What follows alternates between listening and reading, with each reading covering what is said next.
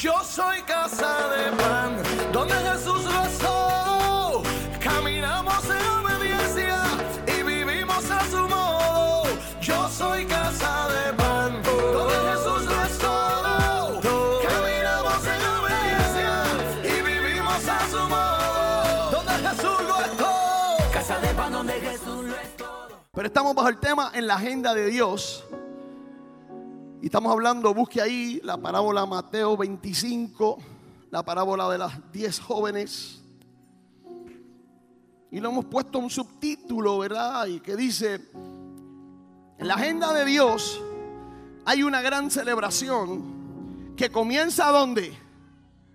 ¿Dónde comienza? ¿Eh? Por eso que no los puedo llevar las cuatro juntas, porque ustedes son dos y ya no saben. ¿Dónde comienza? Aquí. Y continúa en el cielo, aleluya.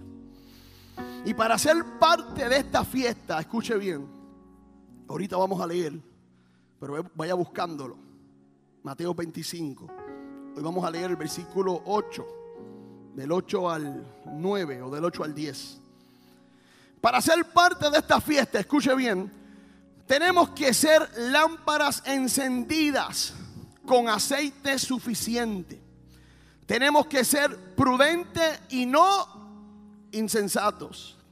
Tenemos que entender que en estos tiempos, que pudieran ser los últimos tiempos, tenemos que ser responsables con el reino de Dios. El reino de Dios es el gobierno que el mismo Dios ha establecido. Y nosotros tenemos que vivir ese reino. ¿Cómo lo vivimos? Sencillo, haciendo su voluntad. Entonces pregunto, ¿cuántos quieren vivir reino? Gracias por los dos o tres los demás. Tranquilo, le llegará su hora. ¿Cuántos quieren vivir reino? Diga conmigo, Padre nuestro, que estás en los cielos, santificado sea tu nombre. Venga tu reino. Hágase tu voluntad en la tierra como en el cielo. Mire, esta parábola, cuando tú la analizas, nos está dando unos datos importantes y nos está dando un por ciento alarmante. Porque nos está diciendo, escuche bien, por eso le pregunté cuántos quieren vivir reino. Y fíjese, usted escuchó la contestación de unos 200 personas que están aquí, creo yo. No todos dijeron amén. Pues esta parábola también nos da unos números alarmantes. Porque nos está diciendo que de 10, solo 5 fueron responsables con tener aceite suficiente para recibir al novio. Y las otras 5 fueron irresponsables y no tenían suficiente aceite. Esto me habla de un 50% de gente que vive el reino, que vive la palabra y que alimenta al espíritu. Pero también me está hablando de otro 50% que quiere los beneficios del reino, pero no quiere obedecer al rey. Y no quiere hacer su voluntad.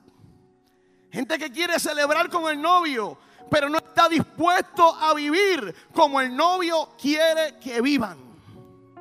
Yo quiero creer que en casa de pan hay más del 50% que le dice al Padre que se haga tu voluntad. Aleluya más del 50% que tiene sus lámparas encendidas con suficiente aceite. Aleluya. Más del 50% gente que ama la palabra, vive la palabra, gente que alimenta el espíritu y vive en el espíritu. Dígame.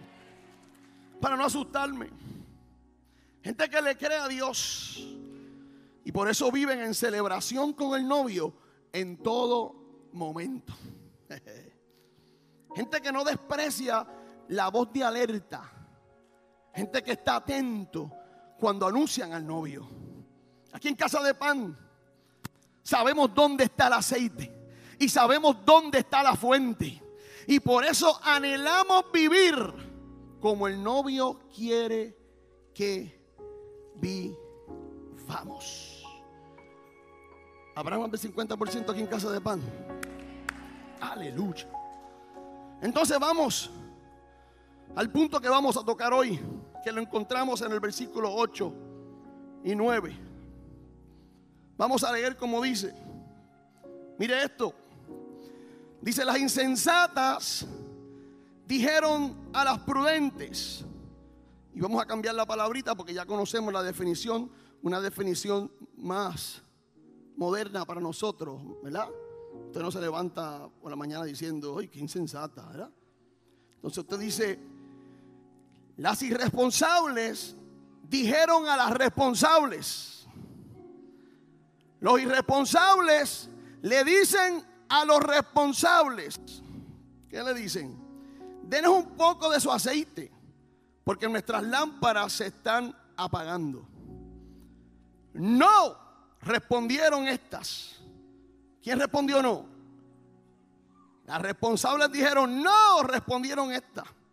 Porque así no va a alcanzar ni para nosotros ni para ustedes.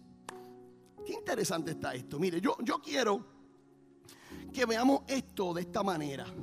Imagínense qué hubiera pasado si las cinco responsables hubieran dicho que sí.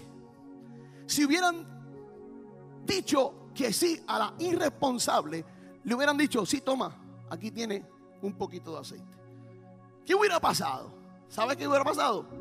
Se hubieran quedado las 10 afuera de la fiesta y ninguna hubiera disfrutado del novio ni de la gran fiesta.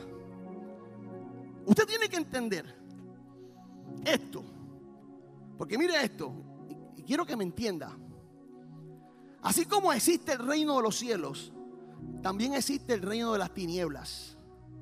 Este reino es un gobierno organizado y unido. Ejemplo de esto, no sé cuántos conocen la historia del demonio gadanero. ¿La conocen?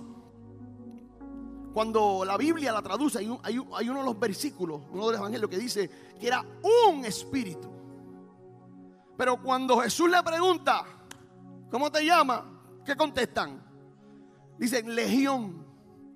Quiere decir que eran muchos pero se identifica como? Como uno. Porque así de unidos opera el reino de las tinieblas.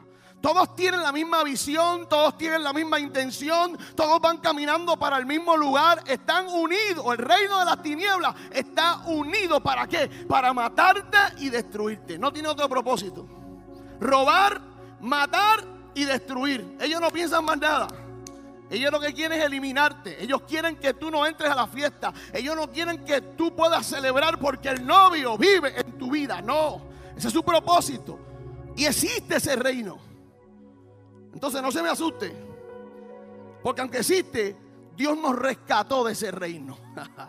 Colosenses 1:13, mire cómo dice, pues Él nos rescató del reino de las tinieblas y nos trasladó al reino de su Hijo amado, quien compró nuestra libertad y perdonó nuestros pecados, lo que estábamos cantando ahorita. Ya no perteneces al reino de las tinieblas, tú perteneces al reino de la luz, aleluya. Pero escuche bien. Aunque este reino está vencido, este reino no está rendido. Y en todo momento está trabajando en contra de usted. Por eso segunda de Corintios 2.11, mire cómo dice. Para que Satanás no gane ventaja alguna sobre nosotros, no ignoremos sus maquinaciones naciones. Y sus maquinaciones son sus altimañas. Es la manera de él operar. Y muchas veces pensamos que él se va a presentar como diablo. Mire, el día que se le presente el diablo como diablo a usted, usted no va a seguir al diablo nunca más en la vida. Y se presenta feo como nos lo ha mostrado en la película, ¿verdad? Y como las caretas esas. Se me presenta el diablo así, yo no quiero saber del diablo. y el diablo nunca se le va a presentar así. Son en las cosas que parecen sencillas, parecen bobas, donde Él está operando para engañarte y quiere tomar ventaja. Porque Él no quiere que tú disfrutes del novio ni de la fiesta. Por ese, este no de las mujeres prudentes es tan importante y tan relevante en estos días. Porque en esa cosa tan sencilla como la insensatez, es darle espacio al enemigo para que él se mueva y opere. Entonces, este no de las mujeres que leímos es importantísimo y es relevante en estos días. Porque escuche bien, hay actos, acciones, decisiones y personas que hay que decirle que no. Y lo voy a repetir otra vez. Hay actos, acciones, decisiones y personas que hay que decirle que no. Y no puedes tener duda ni dejar que la estrategia del enemigo sea hacerte sentir mal. No, Tú estás siendo responsable con lo que te ha costado. Tú estás siendo responsable con tu lámpara y aceite. Tú estás siendo responsable con tu vida espiritual. Si estas mujeres hubieran dicho, ay bendito, después de tanto esperar se van a quedar afuera, vamos a darle un poco de aceitito. Ay bendito puertorriqueño. Mm. Ahí vamos a darle bendito. Se hubieran quedado afuera todas. Pero qué bueno que hay gente que te dice que no a tiempo. Y te dicen, ve a la fuente, tú sabes dónde está. No te puedo prestar mi oración, no te puedo prestar mi intimidad, no puedo vivir la palabra por ti, no te puedo prestar mi carácter. Te toca a ti cuidar tu lámpara, te toca a ti tener aceite suficiente. Y yo quiero que usted me entienda que yo no estoy hablando de no tener misericordia, ni compasión, y mucho menos amor. Yo estoy hablando de que hay que ser responsable con nuestra lámpara y con el aceite para poder disfrutar de los beneficios del reino y poder celebrar con el novio en todo momento. Pero yo sé que hay que tener valentía para decir que no. Hay que ser valiente para decir no a lo que va en contra de la voluntad de Dios y su palabra. En estos tiempos más, tú tienes que ser valiente y tienes que atreverte a decir no. Todo lo que vaya en contra a la voluntad de Dios y a la palabra de Dios, tú vas a decir no. Déjeme comenzar a predicar ahora. Y le voy a dar tres ejemplos bíblicos. De tres no, que nos habla la palabra. El primero es el no de Pedro y de Juan. Está en Hechos 4. Y yo quiero leer toda la historia. Ponme música ahora de historia, historia. A la gente se meta en la historia. Y se imagine, porque estas cosas son muy interesantes. Esto es mejor que una película, papá. Como tú lees esto, ¿no? Y yo soy de los que. Mire, dígame usted, si a usted lo más que le gusta en las películas no es cuando el protagonista está en una situación difícil y todo está en contra de él, pero de momento aparece una solución, aparece algo. Si el protagonista pelea, pues es mejor que pelea. ¿Qué sé yo qué pasa? Que, eh, dígame que eso es lo más que a usted le gusta, ¿verdad que sí? Eso es lo más que emociona, ¿verdad? Cuando, cuando la historia es de un nene que le dan en la cara, tú, tú, te enseñan a pelear. Y el día que le enseñan a pelear, ya viene el mismo nene ese bullying, le quiere ahora la cara, por ese día, ese día el nene ya sabe pelear. Uh, a verte, papá, que ahora, y tú estás, métele, ahora que es, uh, porque el, que usted se enamora del protagonista y usted quiere que el protagonista gane. Dígame, ¿verdad que sí? Claro que sí. Le puedo empezar a mencionar películas aquí de un montón que son así. Mira, pensaste en una, karate aquí, eso es. Casi todas son así. El protagonista empieza haciendo uy y termina siendo el rey. Pero vamos a leer esta que está más interesante. Hechos 4, del 1 al 20. Téngame paciencia. Que es temprano todavía. Yo estoy casi, casi, casi, casi terminando. Mientras Pedro y Juan le hablaban a la gente, se le presentaron los sacerdotes el capitán de la guardia del templo y los saduceos. Estaban muy disgustados porque los apóstoles enseñaban a la gente y proclamaban la resurrección que se había hecho evidente en el caso de Jesús. Prendieron a Pedro y a Juan y como ya anochecía, los metieron en la cárcel hasta el día siguiente. La tiene hasta ahí la película. Están predicando el evangelio. Y los, gobernantes, los que mandaban, ahí están los bullying. Dice que los azotaron y los metieron presos. Escuche bien. Pero muchos de los que oyeron el mensaje creyeron. Aleluya, aleluya. Y el número de estos contando solo los hombres llegaba a unos cinco mil. Ah, ahí está poniendo buena la película. Porque yo me imagino a Pedro y Juan predicando el primero a uno, a dos, a tres, a cuatro. Entonces vienen los bullying a decir, eh, usted no puede hacer esto aquí, aquí no se puede predicar. Y los meten presos. Pero de momento estos cinco, seis, siete, ocho se convirtieron en cinco mil hombres que estaban diciendo, esto nos gusta. ¿Por qué los metieron presos a esta gente? Si esta gente está haciendo el bien, yo estoy creyendo en lo que ellos están predicando. Al día siguiente se reunieron en Jerusalén los gobernantes, los ancianos y los maestros de la ley. Allí estaba el sumo sacerdote Anás, Caifás, Juan, Alejandro y los otros miembros de la familia del sumo sacerdote. Hicieron que Pedro y Juan comparecieran ante ellos y comenzaron a interrogarlos. ¿Con qué poder o en nombre de quién hicieron ustedes esto? Pedro lleno del Espíritu Santo. Aleluya, aleluya. Esto me parece una lámpara encendida y con mucho aceite. Aleluya. Le respondió, gobernantes del pueblo y ancianos, hoy se nos procesa por haber favorecido a un inválido y se nos pregunta cómo fue sanado.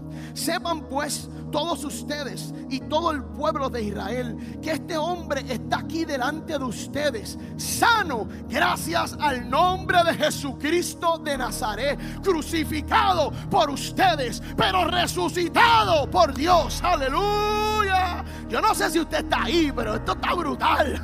Porque no importa, mire, yo vine de preso. Cualquier otro preso hubiese dicho, no, perdone, no está bien, no volvemos a decir nada. Pero no, le está diciendo, usted no está acusando por nada, estamos haciendo un bien. Mire este inválido, antes no caminaba, ahora camina, está ahí frente a ustedes. ¿Sabe qué? ¿Quién hizo esto? El que ustedes mataron, pero Dios lo resucitó. Y esto pasó en el nombre de Jesús. Dice, Jesucristo es la piedra que desecharon ustedes, los constructores, y que ha llegado a ser la piedra angular. De hecho, en ningún otro hay salvación, porque no hay bajo el cielo otro nombre dado a los hombres mediante el cual podamos ser salvos. Mire, mire lo que le estaba dando ahí, era de mucho con demasiado. A esta gente que de la ley, sabían todo. Eran los más que sabían. Eran los más, los mejores que hablaban. Mire cómo dice, los gobernantes al ver la osadía con que hablaba Pedro y Juan y al darse cuenta de que eran gente sin estudios ni preparación, quedaron asombrados y reconocieron que habían estado con Jesús. Ah, eh, eh, eh, anterior a esto decían que eran lámparas, decía, estaban llenos del Espíritu Santo. Entonces esta gente está reconociendo, estos no son muy estudiados, esta gente no son muy preparados, pero esta gente se nota que han estado con Jesús. Aleluya. Dice, además, como vieron que los acompañaba el hombre que había sido sanado, no tenían nada que alegar. Así que les mandaron que se retiraran del consejo y se pusieron a, deliberar entre sí. ¿Qué vamos a hacer con estos sujetos? Es un hecho que por medio de ellos ha ocurrido un milagro evidente. Todos los que viven en Jerusalén lo saben y no podemos negarlo. Pero para evitar que este asunto siga divulgándose entre la gente, vamos a amenazarlos para que no vuelvan a hablar de ese nombre a nadie. Los llamaron. Esa fue la estrategia que utilizaron. Esto no puede seguir pasando. La gente te, está pasando, tú me está viendo, ¿qué hacemos? Vamos a amenazarlo, vamos a amenazarlo. Los llamaron y les ordenaron, determinantemente que dejaran de hablar y enseñar acerca del nombre de Jesús. Otra vez los llaman, vienen de estar presos, vuelven y los llaman. ¿Y sabes qué hicieron? Los amenazaron. ¿Qué le dijeron? Yo no sé, pero no fue una amenaza buena. Le habrán dicho algo que mete miedo. Pero Pedro y Juan contestaron, replicaron, dijeron, exclamaron, como usted quiera decirlo. Es justo delante de Dios obedecerlos ustedes en vez de obedecerlo a Él. Júzguenlo ustedes mismos. Nosotros no dejaremos de hablar de lo que hemos visto y hemos oído. Aleluya. En el momento de la amenaza. En el momento donde le dijeron, se tienen que callar. Oh, hubo un no y dijeron, no nos vamos a callar. Aleluya. No nos vamos a callar. Mire, este no representa gente sin mucho estudio ni preparación, pero sus lámparas están encendidas con aceite suficiente. Y por eso hablan de Jesús, viven de Jesús. Estos son gente que no le da miedo a las amenazas porque ellos saben que hay un Dios que los defiende. Aleluya. Dígame usted si esto no se parece a los días que hoy estamos viviendo, donde hay gente que quiere callarnos la boca. Pero ¿sabe qué? La iglesia, aleluya está siendo amenazada. Pero yo creo que Casa de Pan es una iglesia que no se va a callar y que vamos a hablar con nuestro testimonio, con nuestra vida. Y vamos a ver el poder de Dios manifestado. Y vamos a decir que no a todo aquello que esté en contra de la voluntad de Dios y de su palabra. Aunque el mundo nos amenace. Yo no sé quién te está amenazando. Aunque el gobierno nos amenace. Nosotros vamos a hablar y no nos vamos a callar. Pero ¿sabe cómo vamos a hablar? Vamos a hablar con nuestro testimonio y con nuestra vida. Porque tenemos esas lámparas encendidas con suficiente aceite. Otro no que nos presenta la Biblia es el no de José. Búsquelo, Génesis 39. Génesis 39. Lo voy a leer desde el 1. Llevado pues José a Egipto, Potifar oficial de Faraón, capitán de la guardia, varón egipcio, lo compró de los ismaelitas que lo habían llevado allá. Mas Jehová estaba con José y fue varón próspero y estaba en la casa de su amo el egipcio. Y vio su amo que Jehová estaba con él y que todo lo que él hacía, Jehová lo hacía prosperar en su mano. Hmm. Es que tengo que detenerme porque yo no sé si usted leyó, si se acuerda de lo que leí anteriormente. ¿Y de qué se dieron cuenta los que estaban mal? De que Jesús estaba con ellos. Y aquí ahora Potifar se está dando cuenta de que Jehová está con José. Aleluya. Es que usted no sabe cuando usted es una lámpara encendida con suficiente aceite, donde quiera que usted llega, la gente se va a dar cuenta que Jesús está contigo. Te lo pueden decir de una manera bonita. Te pueden decir, oye, ¿qué tú tienes? Oye, tú te ves bien. Oye, tú me agradas. Pero tú sabes, oh, que el novio que está dentro de ti. Aleluya se hace sentir.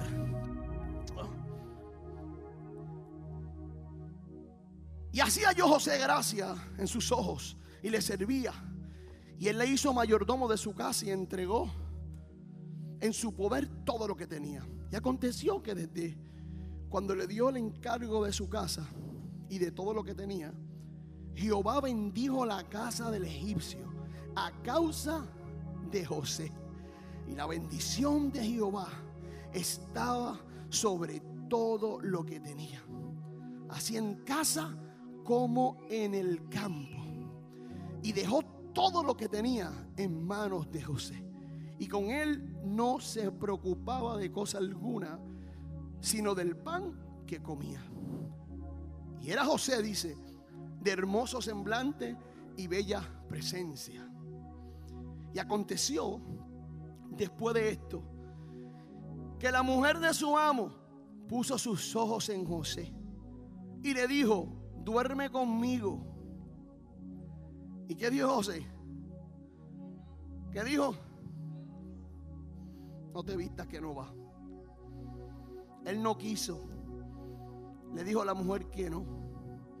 He aquí que mi Señor no se preocupa conmigo de lo que hay en casa y ha puesto en mi mano todo lo que Él tiene.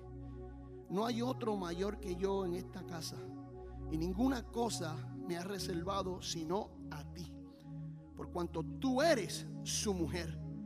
¿Cómo pues haría yo este grande mal y pecaría contra Dios?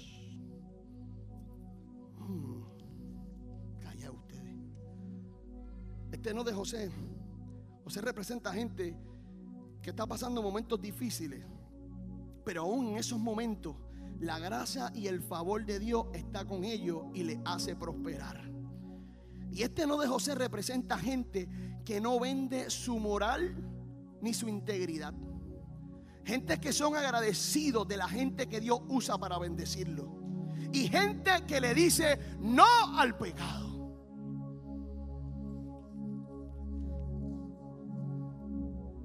Aunque parezca bueno y atractivo, tienes que decirle no al pecado. Tienes que levantarte con valentía y hacer como José. Fíjate que José podía traicionar a Potifar. Nadie se iba a dar cuenta. La misma mujer lo iba a defender. Pero José fue íntegro ante Dios y fue agradecido ante el mismo Potifar de la posición que lo había puesto. Aunque está claro en la Biblia que el que fue bendecido fue Potifar cuando llegó José, porque él era el bendecido. Y él vino a bendecir su tierra, su casa y todo. Pero en ese momento, que nos puede pasar a muchos de nosotros, cuando estamos mal, miramos al cielo. De momento Dios nos pone en posiciones, Dios nos prospera, Dios nos pone en lugares, Dios nos pone en, en sitios altos. Y de momento, viene una tentación. Y tú te crees ya autosuficiente. No. Sé prudente. Atrévete a decirle que no al pecado. El tercer no y termino. Es el no de Daniel. Daniel 1. Este de los más que me gusta. Este me encanta. Pero vamos a leerlo. Vamos a leer del 1 al 14 por lo menos. En el año tercero del reinado de Joacim, rey de Judá, vino Nabucodonosor, rey de Babilonia, a Jerusalén y la sitió. Y el Señor entregó en sus manos a Joacim, rey de Judá, y parte de los utensilios de la casa de Dios. Y los trajo a tierra de Sinar, a la casa de su Dios. Y colocó los utensilios en la casa del tesoro de su Dios. Y dijo el rey a Aspenaz, jefe de sus eunucos, que trajese de los hijos de Israel, del linaje real de los príncipes, muchachos en quienes no hubiese tacha alguna de buen parecer, enseñados en toda sabiduría, sabios en ciencia y de buen entendimiento, e idóneos para estar en el palacio del rey, y que les enseñase las letras y la lengua de los caldeos y le señaló al rey ración para cada día de la provisión de la comida del rey y del vino que él bebía. Y que los criase tres años para que al fin de ellos se presentasen delante del rey. Entre estos, entre estos estaba Daniel, Ananías, Misael y Azarías de los hijos de Judá. A estos el jefe de los eunucos puso nombre puso a Daniel Belsasar, a Ananías Sadrach, a Misael Mesac y a Azaría Abednego. Y Daniel, escuche bien, propuso en su corazón que no contaminarse con la porción de la comida del rey, ni con el vino que él bebía. Pidió por tanto al jefe de los eunucos que no se los obligase a contaminarse. Este me gusta mucho. Me encanta este no. Porque si la lámpara representa, escuche bien, la palabra de Dios, Daniel estaba diciendo, con mi lámpara nadie juega. Me pueden quitar lo que sea, pero no jueguen con la palabra que Dios me ha dado. Aleluya. ¿Por qué digo esto? Porque la comida representa la palabra de Dios. Y a Daniel le querían dar la comida del rey. Y Daniel que dijo, no me quiero contaminar. Aleluya. Esto representa gente que sabe que una palabra te sostiene, te da vida, te da fuerza. Gente que no se está contaminando con lo que el mundo te puede ofrecer. No importa quién te lo está ofreciendo. Puede ser alguien de poder, de influencia, de autoridad. Puede que parezca que te va a hacer bien, pero si no está alineado a la palabra de Dios, entonces lo único que va a hacer es contaminarte, desanimarte y destruirte. Todo lo que tú escuches que no sea palabra, no way. No se la compre. Cualquiera te puede ofrecer cualquier cosa, te puede decir cualquier cosa si no está alineado a la palabra de Dios. Dígale, no. Ten valentía para decir no. En un momento dado, Adán y Eva no fueron responsables con lo que Dios le había dado. Y no tuvieron la valentía de decir no. Y ustedes conocen las consecuencias. El rey David, ante la tentación de Betsabé, le dio paso a la lujuria y cometió adulterio por no decir que no. No fue responsable con su lámpara y con su aceite. Sansón tampoco pudo decir que no. Y le reveló el secreto de su fuerza a Dalila. Y por eso sufrió la pérdida de su visión, su libertad y hasta su propia vida. Tienes que ser responsable y tener la valentía de decir no. No voy a callarme ante las amenazas de este tiempo y voy a hablar con mi testimonio y con mi vida de las grandes cosas que Dios ha hecho en mi vida y pueda hacer en la tuya. No al pecado, por más atractivo que se vea. Voy a ser una persona íntegra y de valores que no traiciona al que me ha bendecido. Aleluya y no a todo aquello que me contamina y me aleja de su palabra. Seguiré siendo lámpara con suficiente aceite y todo lo que vaya en contra de su palabra y de vivir en el espíritu, yo le diré que no. Ah, eso está muy flojo. Yo le diré. Yo le diré. Oh, aleluya, aleluya. Un fuerte aplauso al Señor. Tengo que ser responsable. Tengo que ser responsable. Tengo que ser responsable. Y tengo que decir que no. Hay mucha gente cargando cargas que no le corresponden. Hay mucha gente que hoy en día está viviendo tormentas que tampoco le corresponden. Hay mucha gente que hoy en día se ha desanimado y no cree. Porque, como decía la palabra, cuando el irresponsable vino a pedirle aceite, no supieron decir que no. Yo soy casa de pan, donde Jesús rezó. Caminamos en obediencia y vivimos a su modo. Yo soy casa